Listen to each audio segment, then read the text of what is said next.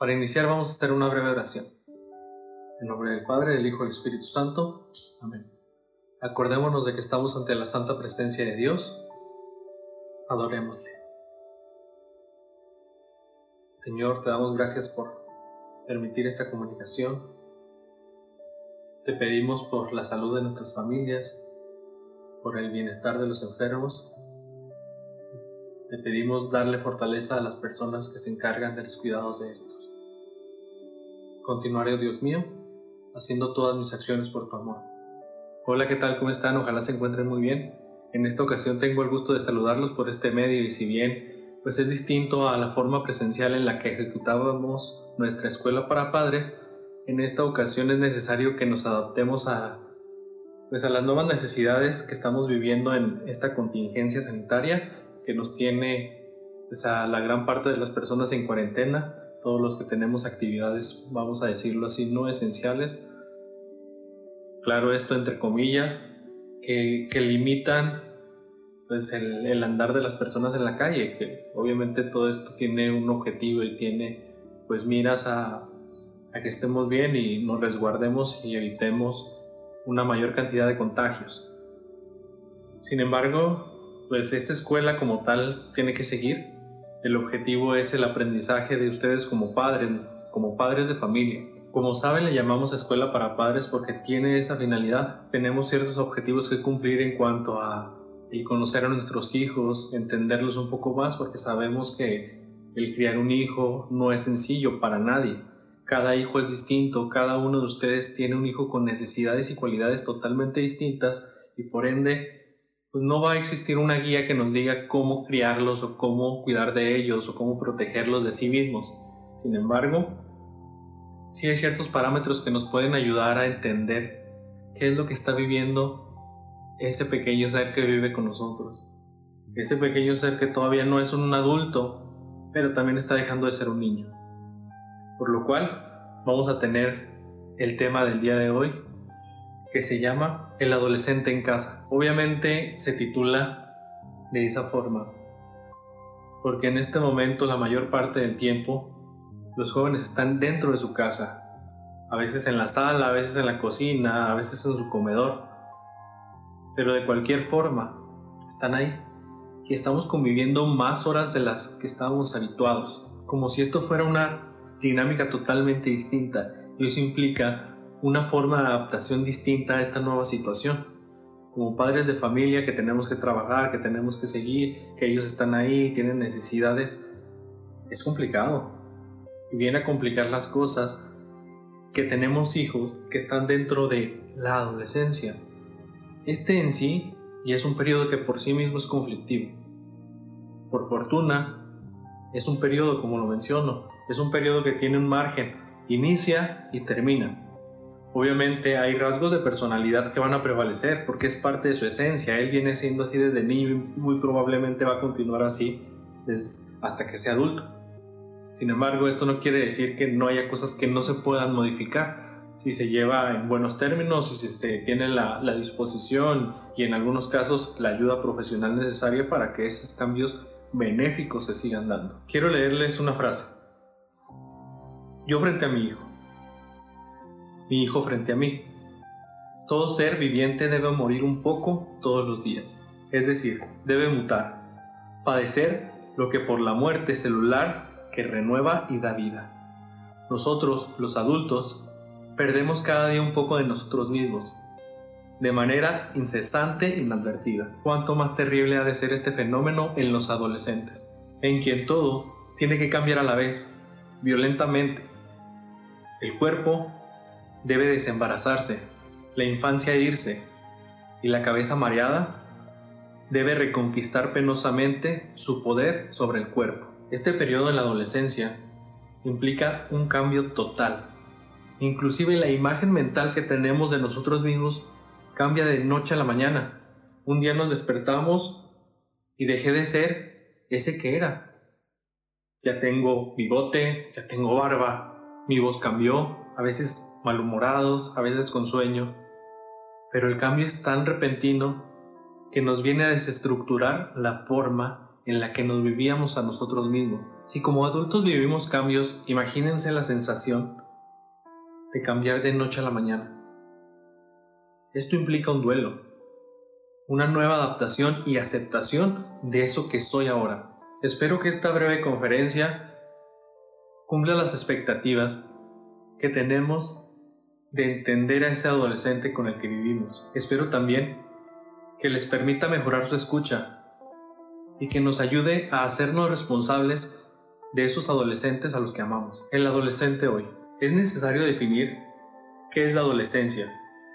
Para ellos y para nosotros es un pasaje obligatorio de tormentos, pero también es un proceso que es creativo, que se extiende desde el fin de la infancia hasta las puertas de la madurez. Podemos definir que hay tres ejes en estos cambios.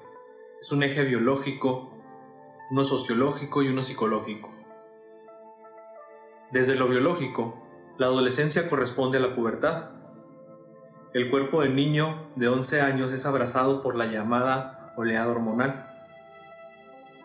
En término médico, pubertad designa el desarrollo de los órganos genitales, por lo que aparecen los signos distintivos del cuerpo del hombre y de la mujer. Para el varón, la eyaculación y para la mujer, la menstruación. Sociológicamente hablando, el vocablo adolescencia abarca el periodo de transición entre la dependencia infantil y la emancipación del joven adulto.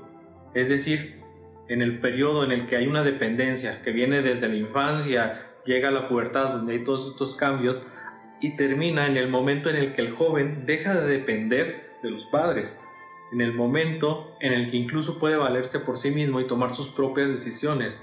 Incluso estas decisiones pueden abarcar desde la pareja, o hacia qué va a ser el resto de su vida, a qué se va a dedicar. El muchacho que tenemos frente a nosotros o la muchacha en este momento es una persona, un ser testarudo, indulgente, poco tolerante, con cambios repentinos de humor, agobiado y de un momento a otro está alegre, eufórico, con ganas de comerse al mundo y de repente cambia, está triste, deprimido, sin energía, sin ganas de hacer sus actividades, sin ganas de convivir con su familia, triste por la vida y todos pasamos por esto. A veces este periodo es tan complicado que la relación con los mismos padres es confusa. Aunque los ama, aunque los quiere, aunque los aprecia, les demuestra todo lo contrario. Las demostraciones de afectos que se viven en esta etapa varían demasiado. Se portan groseros, pedantes, ignoran, retan. Aunque en el fondo de todo eso hay un amor sincero y ni ellos mismos entienden por qué se ponen en esa posición, en esa postura, frente a una persona que aman. Tan es así que en este periodo son capaces de ridiculizar a sus propios padres, de causarles pena o causarles vergüenza, a pesar de que esté orgulloso de ellos. ¿eh? Aunque esté orgulloso es capaz de ponerlos en situaciones de aprietos. Les leo una frase más, una cita de Juan David Nacio.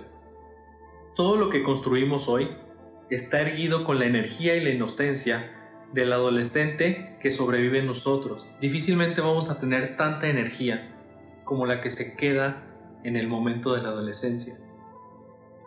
Es una de las etapas y periodos más productivos que puede tener el ser humano. Podemos pensar que esa etapa viene en la adultez, cuando se acaba la universidad, cuando se estudia, cuando se empieza una vida laboral. Y no.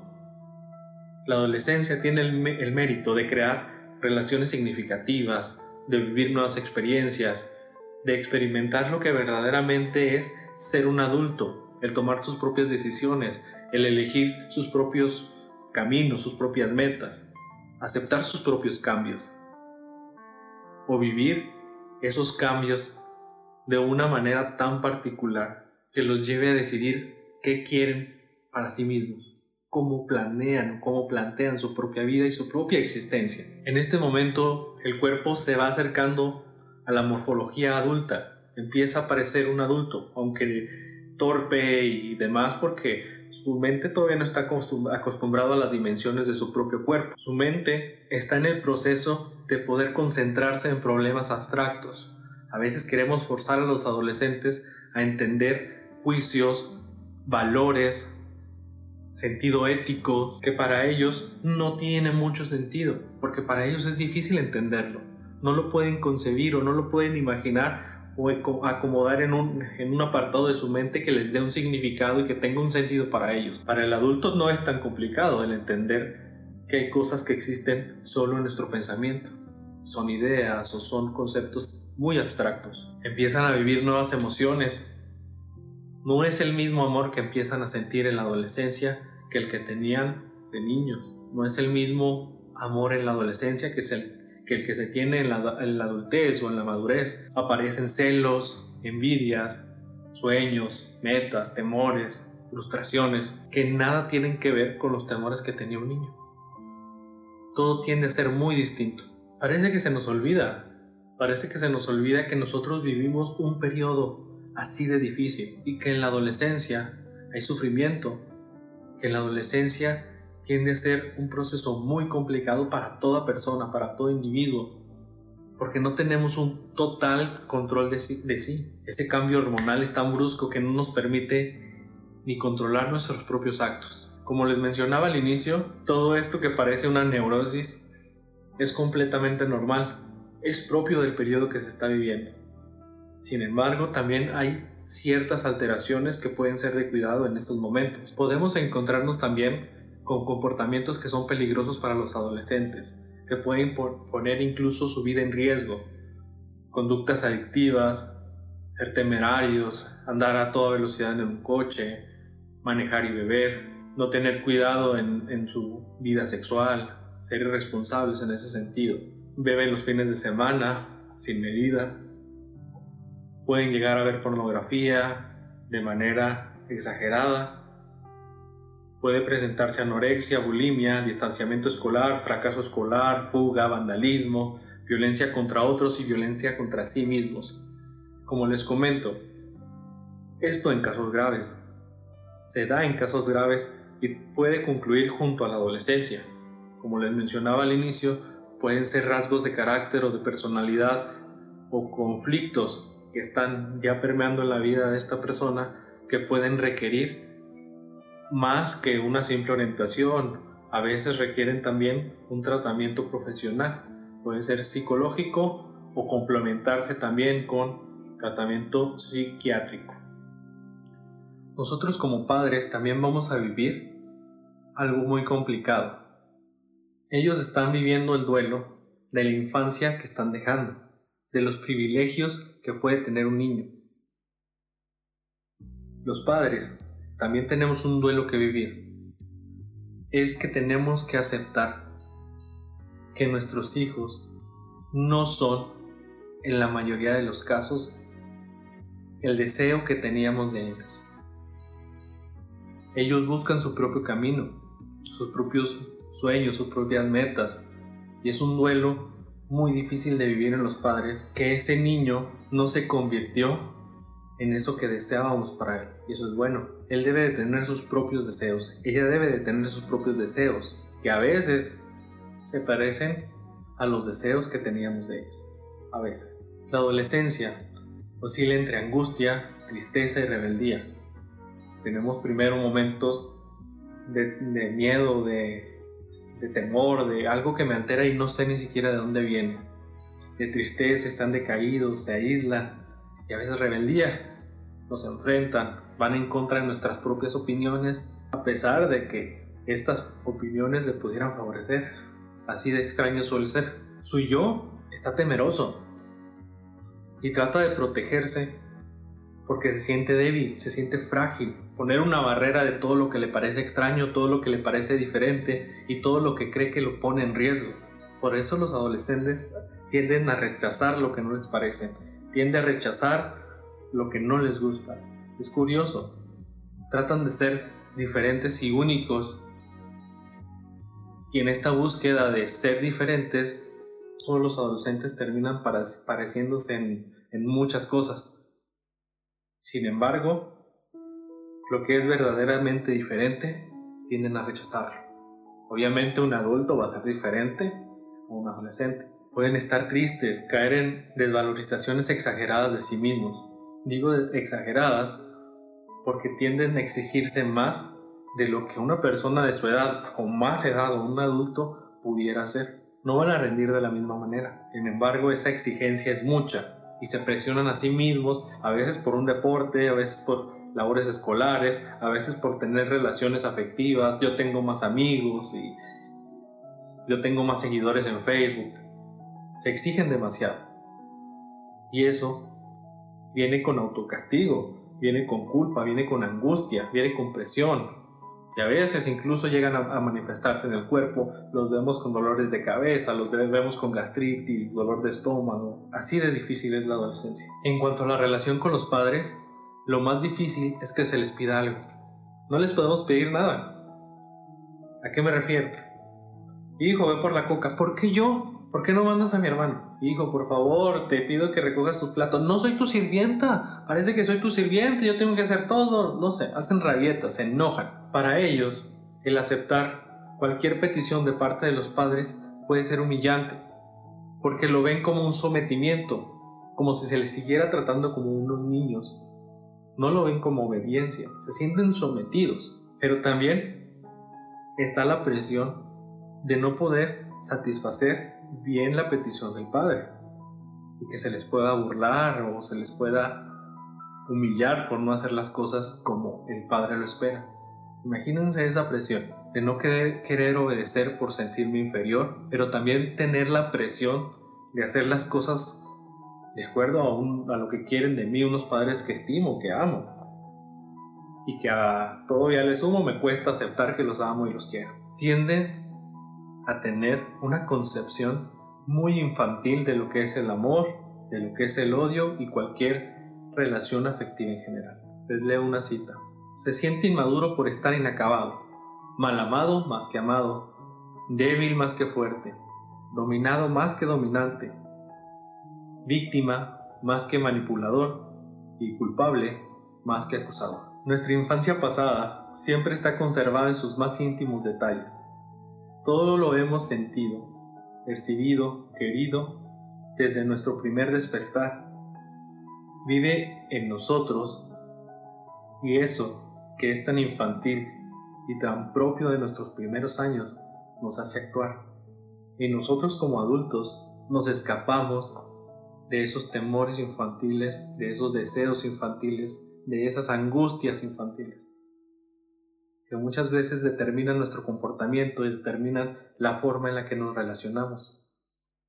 Muchas veces esos conflictos que hay, inclusive en las parejas adultas, tienen orígenes en frustraciones de la infancia, en demandas que tuvieron en la infancia y no fueron satisfechas. Y esperamos que mágicamente nuestra pareja los deje satisfechos. Imagínense eso a la máxima potencia en un adolescente que es tan vulnerable, que lo vive todo tan intenso. Para ser felices como adultos tenemos que aceptar la infancia que tuvimos. Lo más difícil para un padre de un hijo adolescente es que nos revive nuestra propia adolescencia y queremos que ellos aprendan a lidiar incluso de la forma en que nosotros mismos lo hicimos. Ser adulto implica jugar como un niño sin sentirse avergonzado, no sentirse humillado si se es obediente, si se aceptan las indicaciones de otros o los puntos de vista de otros. Pero para esto se implica hacer un largo recorrido afectivo, psicológico, neurológico, social. Es un fenómeno que tiene muchas implicaciones y es muy reduccionista tratar de verlo como, no, el muchacho es berrinchudo y no quiere portarse bien. Cuando un adolescente está en una crisis aguda, de estas que llamamos graves, pues lo pertinente es buscar ayuda psicológica. La eficacia de nuestro actuar depende en gran medida de qué tan cómodo me siento yo siendo padre. Uno es la aceptación de mi propia adolescencia. Otro es qué tan cómodo me siento siendo yo padre de un adolescente. Que no me mueva mi adolescencia. Que no me haga en mí despertar ese adolescente enojado que va a enfrentar de la misma manera que lo está haciendo mi hijo. Entre más asuma mi rol de padre, más oportunidades voy a tener de acercarme a él. Es importante para él saber que tiene un padre que está ahí, poniendo barreras, poniendo límites si tú lo quieres, pero eso nos da estructura como personas. Y recuerden que en ese momento se está desestructurando todo porque ya no es un niño. Eso contiene. Tenemos que aprender a dirigirnos a ellos como jóvenes que son. No lo infantilicen. A veces infantilizamos con cariño, con afecto, pero no sabemos si él lo está viviendo de forma penosa. Si a los mismos niños chiquitos, cuando van creciendo, les dices bebé y se enojan, no, ya no soy bebé, yo ya soy un niño grande. Imagínate que infantilizamos los actos de un adolescente o le señalamos acciones por que sentimos que no va a poder realizar tal o cual acción porque es muy pequeño para hacerlo. Llámalo por su nombre. Ya no le digas pequeñín, ya no le digas gordito, llámalo por su nombre. Es importante que él vaya asumiendo su nombre como parte de su identidad. Gran parte de lo que somos viene desde nuestro nombre y la carga que eso implica. De todos los nombres que pudieron haber elegido para nosotros, se eligió uno, y por algo se eligió.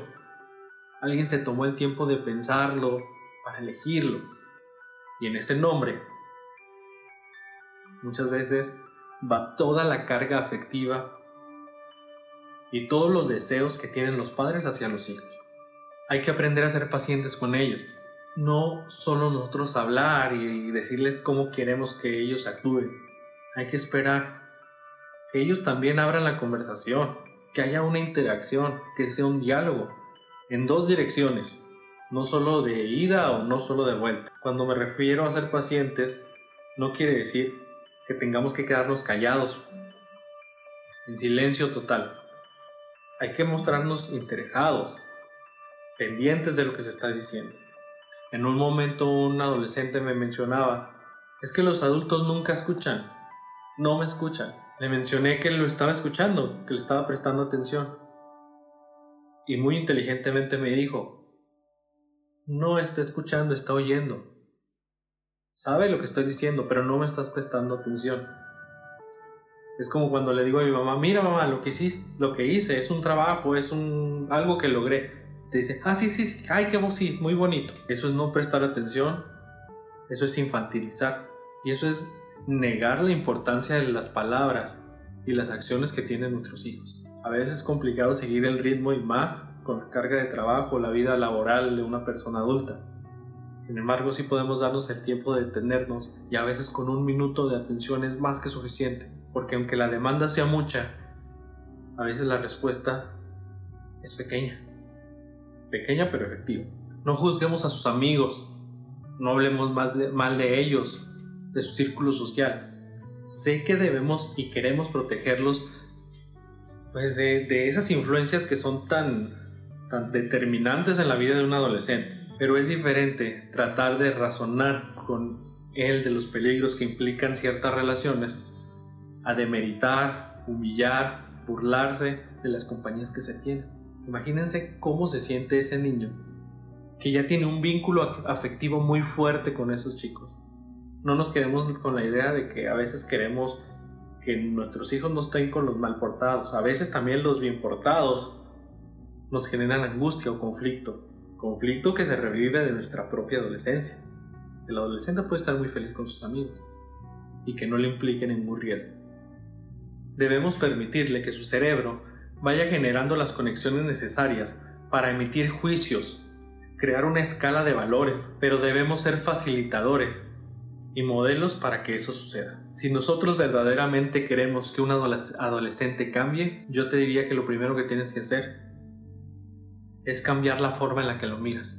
Míralo como lo que es. Un joven en proceso de ser adulto. Dale el valor que eso tiene y el peso que eso implica y la responsabilidad que implica para uno como padre. En nuestra forma de convivencia con ellos hay que saber relativizar. ¿Qué me refiero? A que aunque nosotros nos hayamos enojado, hayamos tenido un ataque de cólera, con justa razón, que implique, vamos, el regaño hacia, hacia el hijo, hacia el adolescente, que el adolescente también sienta que dentro de ti está el deseo de su bienestar, que hay un deseo que crezca no solo personalmente, sino incluso espiritualmente que se dé cuenta que en tus acciones de fondo siempre está el amor y el deseo de que Él esté bien. Que ellos sientan que no has perdido la confianza en ellos, que sigues confiando, que sigues creyendo en él. Hay que saber negociar. Si bien hay cosas que se tienen que prohibir y hay cosas que se tienen que sancionar, porque de esa forma él va a ser consciente de que las consecuencias son dadas por sus acciones, que él mismo vaya aprendiendo cómo se miden sus acciones y qué consecuencias va a ir teniendo. Hay que esperar el momento oportuno de hablar con ellos. En el momento de la rabieta, del enojo, de la explosión de ambas partes, difícilmente se va a llegar a un acuerdo. Pero sí va a llegar el momento en el que el diálogo va a abrir esa puerta y va a permitir que las cosas se vayan llevando con más calma y que haya una conciencia de las consecuencias de los actos. Evitemos las comparaciones.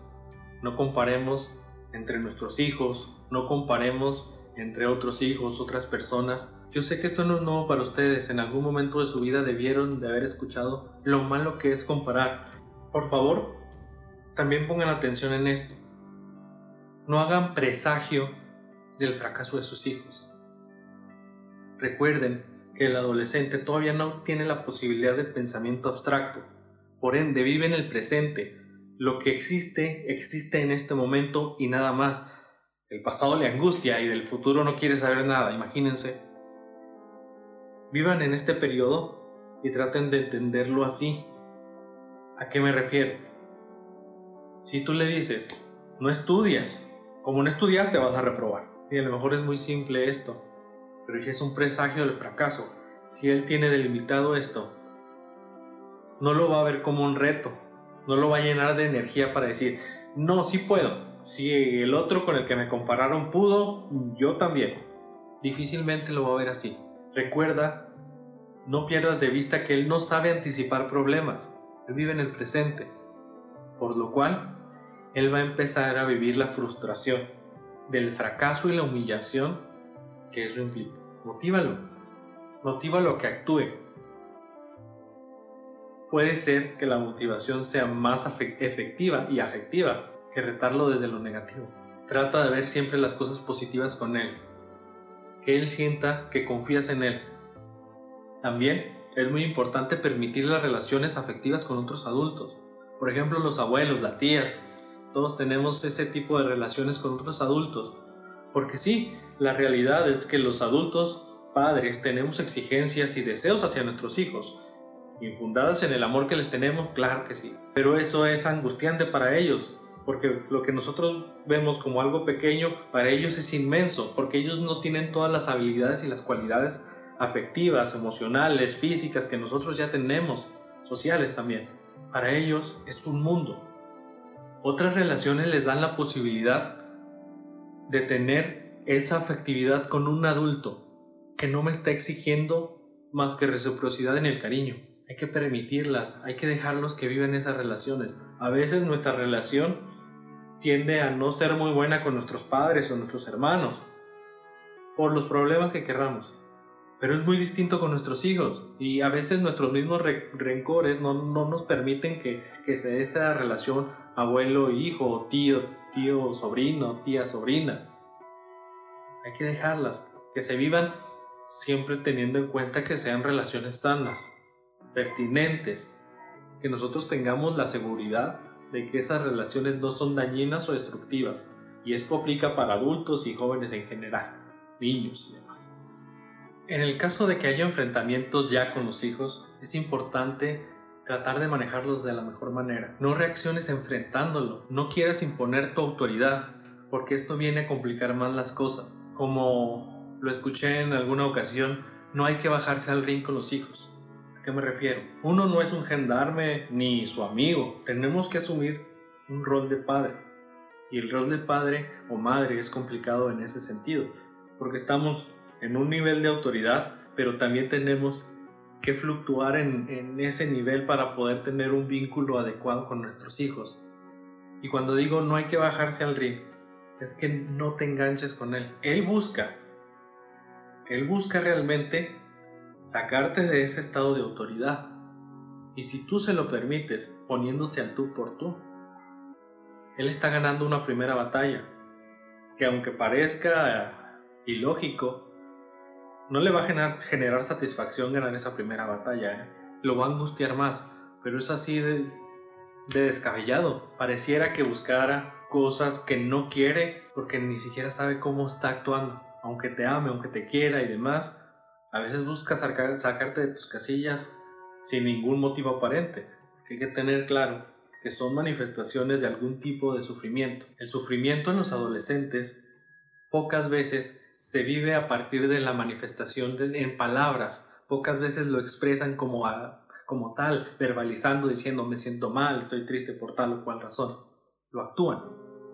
A veces esa acción que él ejecuta es debido a problemas en lo escolar o en lo social, en las relaciones de pareja, y nada tienen que ver con los padres pero no pueden decir, papá, estoy triste por tal razón. Por eso es importante, no se bajen al ring con sus hijos. Les ayudan más estando en la posición de padres que de rivales. Hay que ser realistas, hay que amarlos tal y como son. No van a cumplir todas nuestras expectativas porque son seres distintos a nosotros. Hay que vivir nosotros mismos el duelo de perder a nuestros niños y entender que estamos ganando a jóvenes que nos pueden dar muchas satisfacciones. En este momento, debido a la contingencia que estamos viviendo, ustedes están conviviendo con adolescentes, adolescentes que se están adaptando a sí mismos y que por la situación actual deben de acostumbrarse a estar recluidos en casa, a no ver a sus compañeros, a trabajar frente a un ordenador, a aprender a gestionarse. Si para un adulto esto es complicado, para ellos viene a complicar todo porque no van a aceptar una marca personal como un niño de preescolar para realizar todas sus actividades. Sin embargo, uno tiene todas las habilidades y competencias necesarias para esta nueva forma de vivir. Porque es eso. Es una nueva forma de vivir. Bueno, de mi parte es todo. Espero pues estas palabras te sean de utilidad para comprender un poco más a ese joven que tienes ahí cerca. A reflexionar sobre nuestra propia adolescencia y recordar que ahí se viven muchas cosas, pero son grandes oportunidades también las que ahí se gestan, de formar algo bueno de nosotros mismos. Ahí surge la fe, la fuerza, la energía y se traza el camino que se va a seguir en el futuro. Y pues sin más, me despido, que se encuentren muy bien, cuídense mucho y les deseo que haya mucha salud en su familia. Continuaré, oh Dios mío, haciendo todas mis acciones por tu amor. San Juan Bautista de la Salle ruega por nosotros, Virgen de la Estrella ruega por nosotros, y que viva Jesús en nuestros corazones, por siempre.